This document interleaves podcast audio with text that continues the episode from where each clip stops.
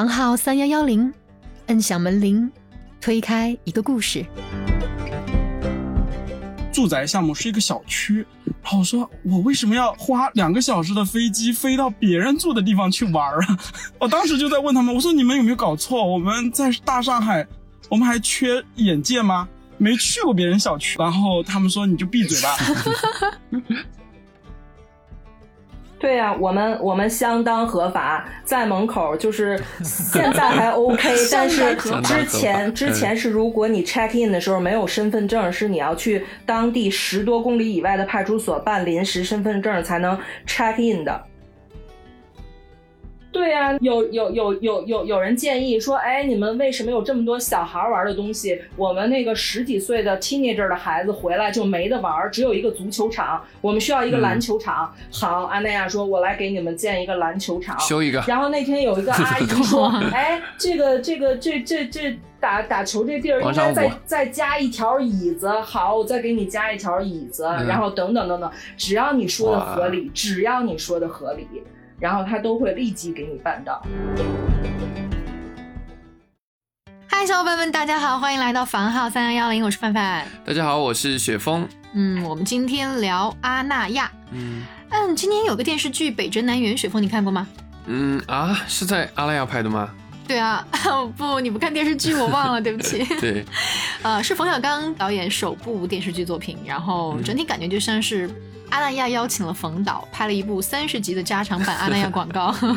不过阿拉亚作为一个旅游地产来说的话，确实跟全国其他的旅游地产非常不一样哎。嗯，所以我们今天要聊的呢，除了让阿那亚的资深业主告诉我们阿那亚应该怎么玩儿，还要来探讨一下在阿那亚买房子做民宿到底是一种什么样的体验。嗯，所以我们今天请来了千里迢迢从上海飞到阿那亚去买房的余生，嗯，还有阿那亚的资深业主加民宿房东迪阳。对，还有我们地产行业的从业者，然后正要飞往阿拉亚旅行的小伙伴云云素小姐姐。对对啊，我们今天小伙伴有点多，来来来，小伙伴们跟大家打个招呼吧。我是来自上海的余生，嗨，大家好，我是来自深圳的地产从业者，即将要去阿那亚旅行的云云素。大家好，我叫孙迪阳，在阿那亚民宿，我有一个 IP 叫海边的白房子。嗯，听迪昂这个名字，有没有一下子觉得圣托里尼的海 风好像扑面而来？迪昂的房子是刚好在海边吗？嗯，是个什么样的情况？可以先给我们介绍一下吗？我是在阿那亚三期，就是海边有一个院子，花园的院子，然后还在六期也是在海边有一个公寓。然后我是一六年买的房子，一七年开始做民宿，然后到现在，自认为对阿那亚还算比较了解，而且可能在这个阿那亚引号下会有很多呃大家通常的问题，然后今天一起跟大家聊一聊。嗯，迪阳，当时你选择那个房子的时候，是因为呃，就是看上了啊那片海滩的景色，还是说你是觉得阿那亚这个社区很不一样，或者有什么样其他的东西？对，当时买房子就是为了阿那亚这个社区。最开始是有了孩子之后，要带他出去玩儿，去海边玩儿，然后会就会去阿那亚。那个时候是租房子住，然后呢，因为也很迟疑，觉得他说的再好都不过是广告语而已。嗯但是就这样带着孩子住住住，看他半年，看他一年，你就发现，哎，他把广告语都变成了实际。然后那嗯好吧，买房吧。嗯嗯，哎，那余生哥呢？哎，你一个上海房东，你去阿那亚买房，你是什么情况啊？我听说你是因为一次团建，然后被你们的下属小姑娘就给你安排到阿那亚去了，然后在一个很懵逼的状态下就把房买了。你不是去春游的吗？怎么回事儿？那个时候是三月底，对，就刚好是春游。我在想啊，北方春游那也行吧，好多年没有去过了。我以为是一个五星级外资阿那亚酒店之类的。呃，下了飞机打车去到阿那亚门口的时候，他们跟我说这是一个住宅项目，是一个小区。然后我说我为什么要花两个小时的飞机飞到别人住的地方去玩儿？我当时就在问他们，我说你们有没有搞错？我们在大上海。我们还缺眼界吗？没去过别人小区没去过，别人小区吗？然后他们说你就闭嘴吧，进去你就会下巴掉下来的。我每一步都是在惊叹中度过的。那我我整个上午到中午都是哇啊啊各种啊，说这什么地方？这是在呃，希腊吗？是 在西班牙吗？就是颠覆你对一个嗯社区小区的概念。小区，嗯所以就是回到你刚才问的问题，我没有想去买房。对，本来就是去团建的。嗯那易阳今天可以给我们从业主的角度来讲一讲，就是我们现在把阿那亚单单的不看作一个社区哈，我们只看作一个景区的话，嗯，你会给我们推荐一些什么样的玩法？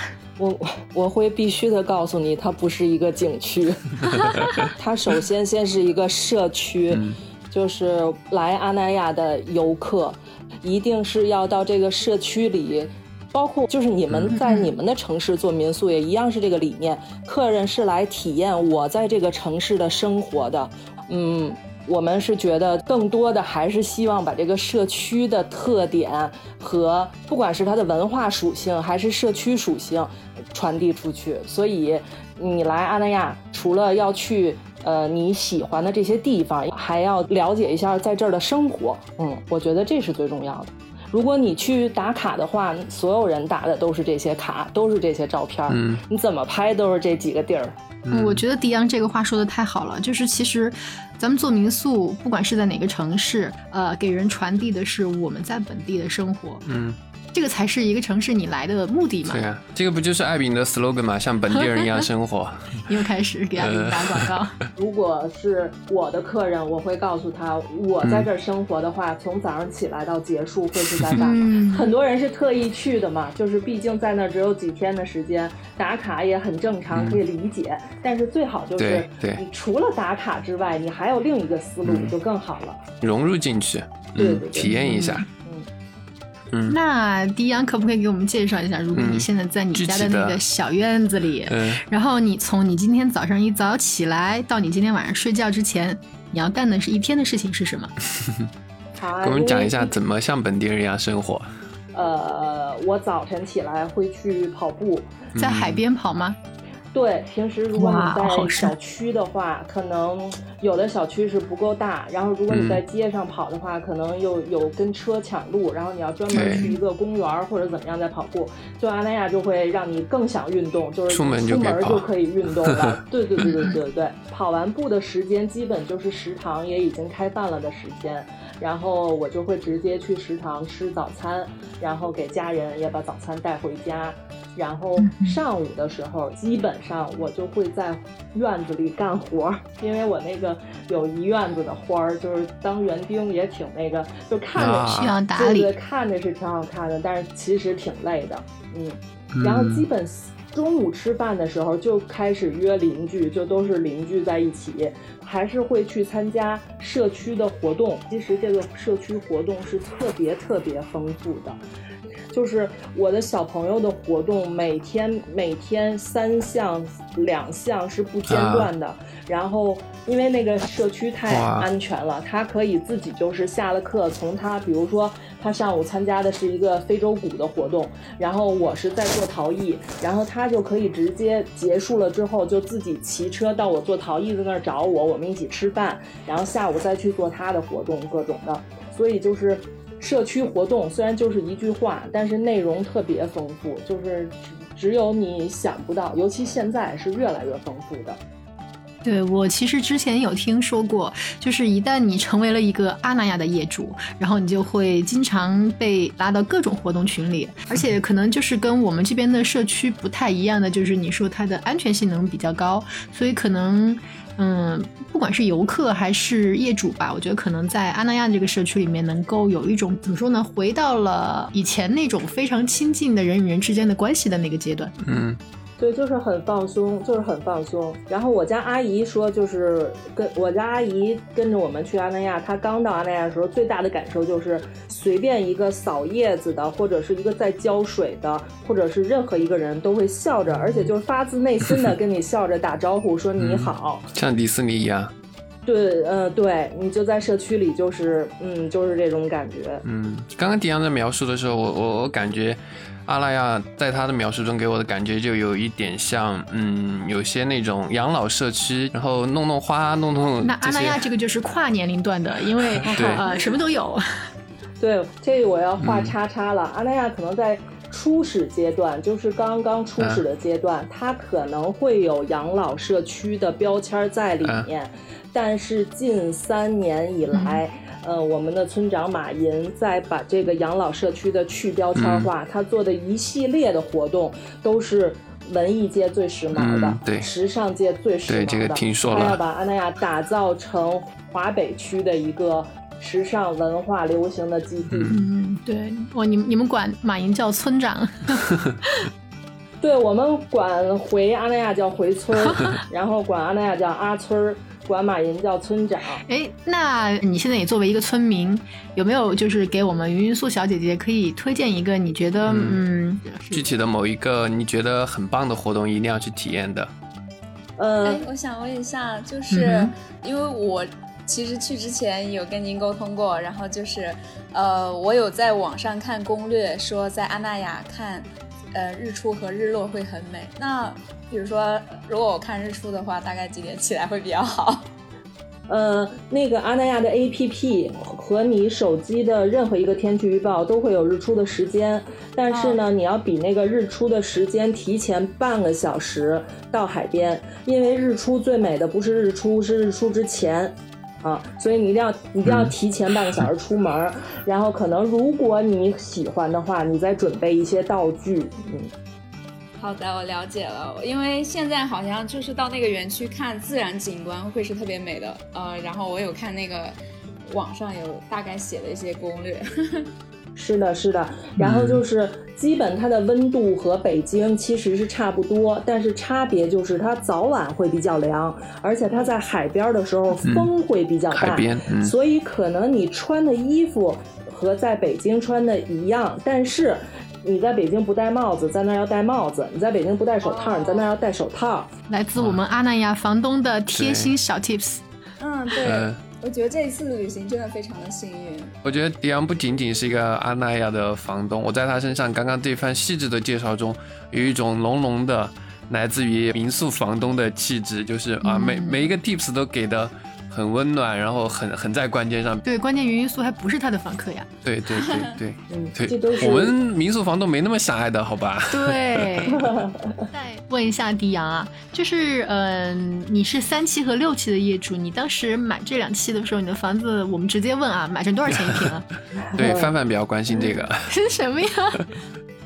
我这两套买的都还比较便宜，因为我买三期的时候比较早，一六、年，大概、嗯呃一万多一点一平米吧。然后我买六期的时候呢，也比较便宜，虽然六期就时间比较靠后了，但是我买六期的时候的思路就状态就别。我买三期的时候是因为我喜欢阿那亚，我要在这儿生活，我要有一个度假用房，所以我挑了我这个社区里最稀缺的户型、最稀缺的地理位置，然后我精心的买了一套房子。然后到买六期的时候呢，就是纯是投资用了。于是我因为六期是一个长条的，有有二十几栋楼吧，然后二十几栋矮楼、矮楼的公寓，然后离海也非常近。啊然后它是一一波一波开盘的。等我那波开盘的时候，我就是跟销售说，我要你所有开盘房子里最便宜的那套。就是我就是投资用了，但是没想到嗯我最便宜的这套、地理位置超好，超级方便。他们是搞错了什么吗？可能是老业主优惠啊啊，，然后现在所以六期是多少钱？六期，我我看看啊，六期六期也不到两万块钱，哇，哦，那真的这个那其实还嗯蛮不错的。对，三期是阿那亚最稀缺的一个期，就是阿那亚的一期其实不是阿那亚盖的，是之前的开发商盖的，阿那亚是接接盘的。啊。他接盘了之后呢，他想嗯，嗯。这其实阿那亚到现在也不是一个大地产公司，他虽然做旅游地产名声很大了，嗯但是他是个小地产公司，所以他接盘了之后呢，他想迅速的收一点钱，他就盖了二期，二期是三栋大高楼。之后呢，他开始想，我现在要打造阿那亚的名声了，于是他精心的盖了阿那亚的三期。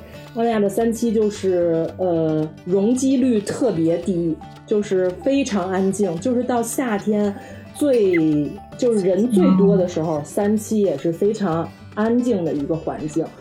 呃，三期有小院儿，有呃临海的一排洋房，基本上就是大家都说有很多明星在阿那亚买房，也是在嗯三期那个时候是比较多。啊，然后北从四期北开始就开始有投资心态更多的业主进来了，然后接着是盖的五期，五期是小院儿，但是五期是在阿那亚比较深远的一个一个一一个稍微远一点的地理位置了，是另外一片区域。然后是回过来盖的六期，又是海边的六期，然后是在六期再往南靠海再近一点盖的七期，然后八期、九期，对，现在是到九期，它的建设用地还多吗？我还蛮想问一下的。还有很多，还有很啊，多。那你还有机嗯会，范范。接下来，它的那个就是它未来会有一块地儿是可以停船的，就嗯是就可以停。对，然后我我要等它那个能停船的房子，然后嗯嗯搞一艘船玩一玩。太棒了。呃，那那我想再问一下，呃，嗯迪安和余生，就是你们现呃，余生可能现在买的时间还比较短啊。迪安，你会每年大概在阿那亚住多久？我算回阿那亚比较多的那波业主，但是毕竟还得嗯在北京上学什么的，嗯，嗯两三个月最多了。嗯、就是在假期的时候，可能带孩子就到海边来感受一下自然的生活，这样。那余生哥呢？嗯，余生哥会带你妈妈去住，对吗？对对，那我是三月底去团建的，然后到现在我我总共自己啊，我全我去的是最多的，我总共去了五趟，八个月去了五趟，还可以，还可以。我就不断的带亲戚朋友去，就是啊比如说带我姐姐飞过去，就是签就是签房约嘛，就是去买房嘛。嗯，把你姐姐也忽悠进去了。第三趟带我妈去，然后第四趟带我两个最好的朋友去，我因为他们也是想做一些投资嘛，所以第五趟又只是一个度假嘛，对，所以我去了五趟了已经。哇，我从余生哥这番话中感觉到他都已经推销出多少套房子了。对，我觉得如果你拿提成，应该可以拿很多了。阿那亚一直，阿那亚一直就是业主在卖房，就对不理解的人都觉得就是你们阿那亚的业主都被洗脑了，大傻子。但是我这四五年的客人有好多都成了邻居，就是住了就买了，住了就买了，这太正常了。对，云素小姐姐，待会儿你去的时候一定要，嗯，呃，好好逛一下售楼部。现在还有售楼处吗？呃，啊，我想问一下，现在卖多少钱？呃，现在应该是九七的二组团在卖，然后应该是在两万二到两万五一平，嗯，看海的的，看看看海的大概四万五，好的，我去看一看。请问外地人可以买吗？它是一个旅游地旅游地产不限购的，嗯，对好，的。四四十年产权旅游地产。哦哦，对对对对，因为因为我自己本身也是地产公司的人，然后在深圳啊，反正这种房全国房地产最发达的区域，应该一定要去看一看售楼处。而且我想问，就是在你们呃买房的时候，这个售楼的小姐姐有跟你们说，我们这儿买房可以做民宿，有把这个作为一个宣传的点吗？这这个可能要看阶段性，在我嗯买房的时候是没人说的，但是我知道，自从我当时那个阶段在阿那亚做民宿稍微火了一把，然后就有销售开始拿着我们家的照片卖房的时候就说你可以做民宿。啊，对，确实我们迪安姐的房子它特别的漂亮，对对对。然后大家如果对我们阿那亚的民宿感兴趣的小伙伴，然后想要啊、我们的两位房东的房源链接，也可以直接给我们发私信，嗯，这个没问题。然后那个我们还是想问一下哈，就是因为确实我们今天是一期房东活动，那我们在阿那亚的这个民宿上，我们可能会做一些更多的讨论，就是呃，我们现在的民宿管理模式，阿那亚的这个模式大概是一个什么样子的？注册民宿你要进行报备和申请的，在这个阿那亚的这个所谓的官网平台上，那么它会有一个 list 清单，你的民宿的标配有多少东西必须添加进去，嗯然后它会给你配。一个管家，这个管家也是他们的员工，然后是负责你所在的整栋楼的，不是说你家一家啊，就他整栋楼四十几家都是他来管，啊，随时可以跟他微信互动和电话的。然后有那个清洁的小姐姐他也是负责清洁，然后还有维修什么的，他们都有一套就是班子然后去帮你做整个嗯接待啊，整个这个嗯就是代运营的所有的。嗯，余生的意思就是可以完全就当那个甩手掌柜嘛，什么都不用管，对吧？其实是可以的，但是可能因为做民宿嘛，你完全是托管，真的那么好吗？对，就是还是一重嗯重在你你的个性化吧。对，如果你完全托管的话，其实，嗯、你失去了你作为一个，嗯。就是房东作为一个你自己的这个 host 的这个魅力嘛，那他定你家嗯定邻居家没什么区别了。对，所以余生哥还是有一定程度的参与的，对吧？啊，对，是我会经常去嗯有一个小群去互动的，然后会把我的嗯这个客人们去介绍给这个管家认识，大家就像朋友一样去嗯交流说，对阿那亚，你可能是被阿那亚的外在吸引来的，但我们希望您在整个过程中能够感受到我们的内在的一些无形的东西，让你觉得流连忘返，特别值得。嗯，对，那就是说，嗯，有一个小群，就像是比如说你管家，然后客人他都在这样一个群里，就是你们是可以直接交流的，这样对吗？对啊，方便他去入住接待啊，因为可能，呃，他进来以后找怎么找到房子，还是要呃拜托管家会，就更便捷，嗯不用像无头苍蝇去找去对门牌号。毕竟阿那亚整个小区还是蛮大的，现在。嗯对对，我觉得只要反正在呃有一个这种沟通过程，就是房东和房客有这种直接的连接，我觉得就能够保持 host 这件事情的可能至少百分之五十以上。嗯，对。迪昂呢？迪昂的方式跟余生哥也是一样嘛，就就依托于阿那亚的体系。在阿那亚是这样一套体系，叫阿那亚民宿中心，是单独的一个公司。就是我们在做城市民宿的时候，最挠头的政府手续资质的这一块，还有保洁布草的这一块，都是由民宿中心来负责的。然后我们会支付一定的费用给他们。嗯，咱们先说客源，客源呢是阿那亚有它的呃民宿中心的一个小程序，可以在上面订房，然后你也可以自己登录各大平台，然后用自己的方式租房。就是如果是呃阿那亚民宿中心订房的客人，房东是接触不到的，只有阿那亚民宿中心会负责他一切的服务。然后我自己的客人是我接触得到，他在入住之后会接触到接待员的。除了刚才我说咱们做城市民宿最挠头的这些，再有最大一块就是接待。其实我是更希望我自己的接待能够多一点儿，虽然我不能在现场，但是在沟通上，我希望我能够多一点儿。因为我刚开始做的时候是做三期的那个院子，我的租金是非常非常高的，然后我希望我的客人受到的接待是能跟这个租金，不光是这个房子匹配，这个接待也要匹配。然后，嗯，包括夏天旺季的时候，接待员的忙碌程度，这些都是嗯不一定的。然后包括连清洁这一块儿，我也是有我自己人的，还是我那个初衷，就是一开始我租我的三期的时候租的非常贵，我不希望出现一点点瑕疵，让客人觉得不值得。其实迪安姐说的很对，就是我们在一套民宿，它的价值肯定远不只是我们一个院子、一套房子提供了几张床这样的一些东西，而是有很大一部分就是我们作为房东能给房客提供一个什么样的交流沟通和一个啊、我觉得是心理环境吧。迪安姐这么说，我其实真的听听到我特别开心，就是我一开始真的以为阿那亚的很多房东，因为他们会可以把民宿直接挂到民宿中心去，所以我们就放弃了我们做民宿原来应该有的一些东西。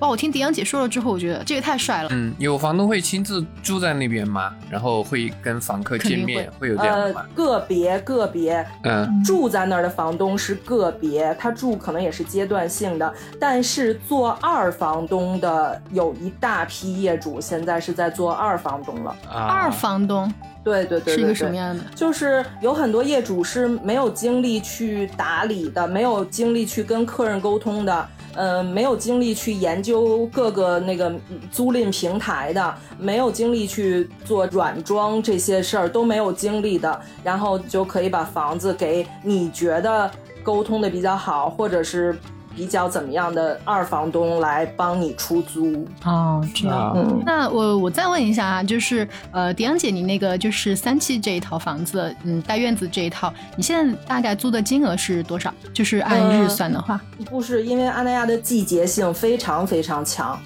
嗯，所以它的价格的，就是那个跨度也特别特别大。嗯变化也比较大。非常大，比如说我可能暑期的时候我是租六千一晚，但是现在可能也就是两千多一晚。嗯，哦，六六千一晚，它我觉得还是蛮贵的一个价格了。它它是可以住多少人？我是三居室，阿那亚是有限住，限住要求是跟是当地的派出所规定的，三居室就不能超过六个成人和三个小孩儿。两居室就是它都是叠加的啊，两居室就是四个成人和两个小孩儿。所以我觉得这个在整个管理上，好像整个社区，呃，不管是派出所还是他们自己的这种民宿沟通上，可能比很多地方都要成熟。嗯，对，因为它单独形成了一个社区嘛。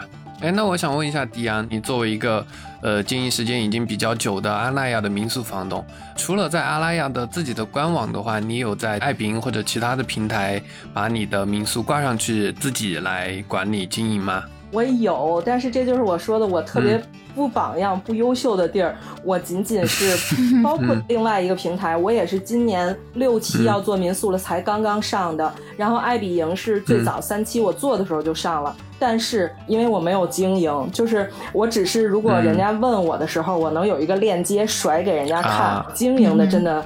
嗯，我我我需要能加入一下咱们哪个组织学习一下，可以，你已经找到组织了。真的真的，我真的需要学习一下。嗯，经营方面，雪峰他这个还比较有丰富的经验，他是我们爱彼迎房东学堂的呃老师，然后还还有还还还制作了专辑课程。嗯，这这回头咱们细聊这个。好的好的，呃，如果对这个感兴趣的话，可以跟我单独聊吗？群里面很多也是房东，大家都可以一起讨论的。好的，学习学习，嗯，嗯，那余那余生哥呢？余生哥作为一个小队长，有 把房子挂上爱宾吗？因为我是，呃，四月底，如果你要做民宿，你还要去做审核、做申请的，也没那么快，所以今年我也没有打算那么着急。还没开始经营，对对，因为毕竟我觉得这个东西，嗯、匆忙一定不会有好的就是效果的。对对对。哎，他的这些审核和申请，他有一些什么样的要求，跟我们平时我们做民宿不太一样？呃，他会给一个 list，就是申请民宿以后做的房子要有哪些哪些配套的设施，包括消防，包括那些安全，它都要有。然后他会提供这些，然后你要各种拍照去让他来查，对。然后他们会在刚才丽阳姐说的那个民宿接待中心有专人负责你家的这个房源的检查，所以这个是有申请的时间的，然后和流过程的，所以其实就是时间还不短呢。对，嗯。它也是要一批收集一批之后去给政府批的，它也不是一套两套就去嗯批一次的，它也是要收集齐一批之后去给政府批，政府批完了这一期再一起。对他不会为因为啊你是新申请，他就为你家单独跑一趟，不会的，他会要说跟你说，你等一下，嗯。我要收集一批的申请房做民宿的房东业主，然后再一统一嗯。递交材料上去，跑流程。嗯哇，我觉得那听起来还蛮棒的好的。对这个算是为数不多的合法化做的特别快的。嗯，因为它是一个呃相对封闭的社区。对呀、我们我们相当合法，在门口就是现在还 OK，但是之前之前是如果你 check in 的时候没有身份证，是你要去当地十多公里以外的派出所办临时身份证才能 check in 的，并且不接待外籍哦，嗯。对，不接待外籍。啊而且不能超员入住，因为那个北戴河这个区域是它是受边防管制的，所以它的派出所叫边防的派出所，边防会随时去敲门抽查所有这些东西。嗯，哦，所以呃，我明白了，明白了，所以还是可能有一些跟我们还是不太一样，所以，所以我还想问一下两位，就是在我们阿那亚的，就是几家酒店，我记得好像有呃安澜，然后有蒲兰，现在还有犬舍，就是那个可以带狗狗去入住的那个酒店，好像还蛮人性化的。跟这些酒店比起来，你们觉得就是民宿和嗯酒店哪个会更受欢迎呢？嗯其实之前最传统的几家酒店啊，它是如果你一到两个人来，呃，如果你当时选性价比的话，可能酒店就 OK 了。嗯如果你可能我不只是住一住，比如我来过生日，我来过纪念日，我来求婚，我来等等等等的时候，你就不想要酒店那种统一的，然后大家都分隔开的那种房间了。嗯，就是它的供应量其实是比整个呃阿拉亚的民宿的供应量是要低一些的，对吧？迪昂的意思。哦，那不能比，那不能比，少太多了。它就一一点点房间，嗯，嗯不能比一点点一点点房间，嗯，对，那就肯定呃，你要说就是生意上对民宿其实影响可能也是呃微乎其微的，对吧？微乎其微的。然后可能你想，嗯光民宿业主就已经两千家，这两千家还是各种房型，两居室起。你的最大的竞争对手是你的邻居，两千家，你怎么？呃，对呀、哎，嗯那说说到说到竞争对手这个，我还想问一下迪昂，因为你说你挂在其他的地方没有再花太多心思经营嘛，那应该你的民宿的客人主要是通过阿那亚自己的网站来获得的。那不是的，是我自己的客人会比较多，嗯只不过我自己的客人是嗯 KOL 的另外的平台，而不是我们的租赁平台。啊，就其他不是租地方引赁平台对对对对对。嗯然后呢，但是随着这两年阿那亚那个民宿的小程序的成熟，已经民宿出租的占比在我这里已经越来越高了。开始提高了是吧？对对对，嗯，比如说旺季的时候，比如说七八九十呃五六七八九十月这种月份的话，呃，可以入住率可以达到一个多少呢？嗯，你说的这几个月份在阿那亚还是、嗯。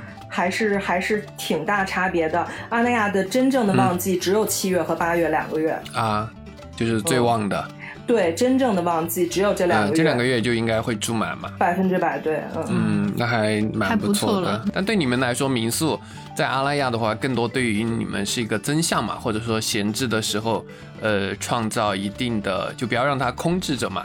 是的，是的，嗯，是的，而且跟城市民宿就传统城市民宿比起来，可能嗯也少一点，就是房租的那种心理压力。嗯可能要，是的，因为你本来买了这房子就是要自用的。嗯，对嗯对。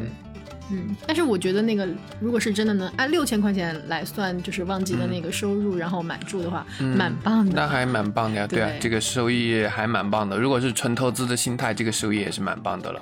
对对对，嗯，难怪余生哥会第一次去就，啊，脚就不听使唤就溜进那个 售楼部了而且余。生哥本身他也是一个房东，所以他嗯早就有这样的思维了，对吧？对，余余生哥第一次买房的时候有有考虑民宿的事情吗？第一次去那边就团建嘛，然后就直接就去看着买房了。我的意思就是，呃，当时民宿有作为你考虑的选项吗？当然有，当然有，但是我觉得就像嗯那个迪阳说的，我不是我的首选项。我当时是问了自己说，我老了以后，我愿不愿意跟我的伴侣来这里养老？嗯当我觉得愿意的时候，我在想的第二个问题就是，我妈愿不愿意现在就来这里养老？嗯然后嗯，而且我是就是我们家人是比较反向思维的，就是我们家人不太喜欢夏天，反而喜欢冬天。嗯然后我啊，们刚好觉得可以夏天当民宿租掉，然后嗯冬天没有人了，我们十一二月我们我们家全体出动去那边，可能住住个一个月。那正好啊，夏天挣的钱还可以多一些。天呐，雪峰的这种 呃思维，我满脑子都在考虑经营的事情。对对对，满满脑铜臭味。说的没错，真的是这样的。那余生哥就是在阿那亚，你们的那些什么食堂呀、几食堂、几食堂那些吃的方面的东西怎么样呢？我每次去阿那亚住的周末，比如说我一般都是周五早上飞，周晚周日晚上回，嗯，那三天我每天吃六顿。哇，哎，那你们俩要好好给我们的云云素小姐姐推荐一下，对对对现在还开着的餐厅，哪些她可以去好好的打打卡？因为现在好嗯像是迪阳刚才说了一下，呃，现在因为那个都已经不强制开门了。嗯，对，就连阿那亚的食堂你也可以吃的很嗨，它不是。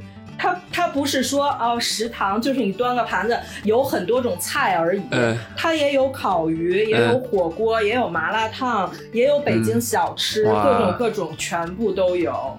也有卤煮，卤煮然后担哦担担担面，然后什么都什么都有。嗯，对，我连我们成都的担担面都有哦。对的，小面也有啊。我突然发现了一个我对阿拉亚做了解的时候没有关注到的东西，就是吃的。对，哎，其实一一一开始我们只是觉得这是一个文艺青年出没的地方，我们应该去看一下话剧，对吧？然后去体验一下他们的图书馆，看一下海边散散步、荡荡秋千。来，云素小姐姐，你的吃的攻略做好了吗？吃的话，我现在还没有做好，但是其实我有之前在那个小红书，小红书就我现在主要的信息来源全部来源于小红书。然后呢，就是上边有重点推荐，刚那个姐姐说的，就是其实你到食堂吃就好了，就是就是不需要到那种，就像我们说的，呃，就是有一个那种很知名的餐厅啊之类的，他就说。呃，就是你去体验当地的那个，其实好像说那个食堂是阿那亚自己自己呃自己自营的，对吧？所有食堂都是的。哦，是他意思是是开发商自己做的，对，然后就嗯还可以。对，然后其他的话是一些比较有特色的商家，然后就是他们，所以他因为我在那边的行程大概就两天，我就说嗯一定要到那个食堂去，因为其实我们呃深圳呃有很多住宅，就是新的这种大型的社区。像万科、万科第五园也有自己的业主食堂，就蛮好的。对，而且它有第一食堂到第五食堂、第六食堂，我我我也忘了现在总共多少食堂。它每个食堂的主打的一些菜系不一样，然后你就会呃每天安排，就可能甚至早餐去第二食堂，然后中餐第四食堂，晚餐第一食堂，然后夜宵可能还跑一个什么呃 第第第三食堂。我知道你的六顿是怎么来的了。对啊，价格便宜，量又足。对啊，为什么为啥不好啊？哇塞，这个词好，可以。云素小姐姐要小心了，我感觉你你虽然只待两天，但是你的体重有可能要把持不住了，要。是的，再给大家一个 tips，就是如果去阿那亚的餐厅，然后你可以看阿那亚的 APP，然后也可以看大众点评，大众点评上对阿那亚的餐厅的评价。还是非常中肯的，而且没有人去做，就是阿那亚的餐厅没有人去做大众点评的排名和都是非常中肯的，排名靠前，当地排名靠前的都是阿那亚的餐厅，而且阿那亚的呃村长马银也很重视，呃他当然他关心的那几家餐厅了，在大众点评上的回复，如果有人有差评，他是要找到那个商家的。哇，管控好严格啊！这里边有有有有。有一个问题就是，呃，我一直想问的，有时候这个村长是在你们业主群里边，能够就是你发什么信息，那个村长都能看得到，对吗？揭露一下。是的，他呃，因为后面的群我不知道了，反正我们在的那个业主群里他是都在的。然后呃，以前就是我我们刚买房的时候那几年，他是经常会互动的，但是这几年可能他出声的会比较少。然后呃嗯，但是如果是就是比较核心、比较重要的事儿，即便不是他回复，也是他受益的，就是他的态度。哦，我突然觉得哈，有一种感觉，就是。他经营整个阿那亚社区，有点像我们自己在经营一套我们自己的小民宿。他是一个大的 host，对，他是一个大 host，他是一个村长。对呀，有有有有有有人建议说，哎，你们为什么有这么多小孩玩的东西？我们那个十几岁的 teenager 的孩子回来就没得玩，只有一个足球场，我们需要一个篮球场。好，安奈亚说，我来给你们建一个篮球场，修一个。然后那天有一个阿姨说，哎，这个这个这这这打打球这地儿应该再再加一条椅子。好，我再给你加一条椅子，然后等等等等，只要你说的合理，只要你说的合理。然后他都会立即给你办到，真的很好。嗯，迪安姐姐，呃，我有一个问题，因为我一直在听嘛，其实你们说的我有点这趟去，也有点想看一看他的楼盘。呃，因为我们大家也是在做民宿的民宿的生意嘛，那我们会面对一个问题，就是你应该是要走呃重资产或者轻资产。那像因为像您就买阿玛亚的时间，房子比较时间长嘛，那。那那基本上就是您的那个，就做民宿的经营收入是能够覆盖掉您那个月供的吧？这我不知道余生啊，我觉得我们看投资的价值是看房价的增长，不看出租的价钱。嗯，民宿的可能只是一个增项，对吧？一个附加值。我认同，我认同。我的经验是，嗯，不管它用来做什么，就是长租短租，还是民宿，还是办公室。我都没有去看他当每个月租到给我多少钱，就比如说，如果你具体到阿那亚这套房，我老实说我没有贷款，我直接全款付的，以至于小姐姐都觉得特别惊讶。对，北京、上海人过去买房都跟买白菜一样，不是凡尔赛，就是它的那个总价的那个水平还是不一样。对，深圳过去也差不多。我在上海买不得买不了一个一个厕所，我我去阿那亚可以买套房，我考虑啥呀？哎，突然觉得你们北京、上海、深圳的的三位嘉宾都有点凡尔赛。对，真的好凡尔赛 北京、上海、深圳的房价跟我们成都，哎，算了，我们俩闭麦了，雪峰。不是，我们是拨开拨开这些迷雾，直直达那个结果，让大家效率高一点。对对，对，我觉得罂粟小姐姐这趟去一下，然后了解一下你那套民宿，然后再去像余生哥一样去售楼部逛一逛，我觉得你心中会有答案的。对，会有的，你会有自己的判断。好的，我知道了，谢谢。在此之前，我我觉得还是会，大家听起来还是会觉得，嗯，这阿那亚的业主就疯子还是对，对他们被洗脑的。我到今天还有很多身边的朋友说我是个疯子，因为我不断的在跟朋友在说阿那亚好，对说那亚好，他们说天哪，你离阿那亚那么远，阿那亚是什么魔杖把你控制的千里之外，还这么对，都是这样，嗯。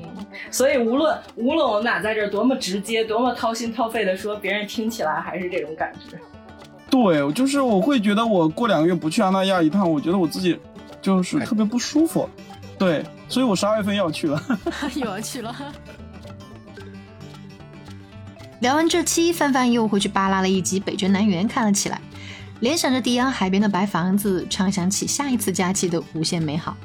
听到这里的小伙伴，记得点击订阅，也欢迎在评论区给我们留言，一起聊我们的下次旅行。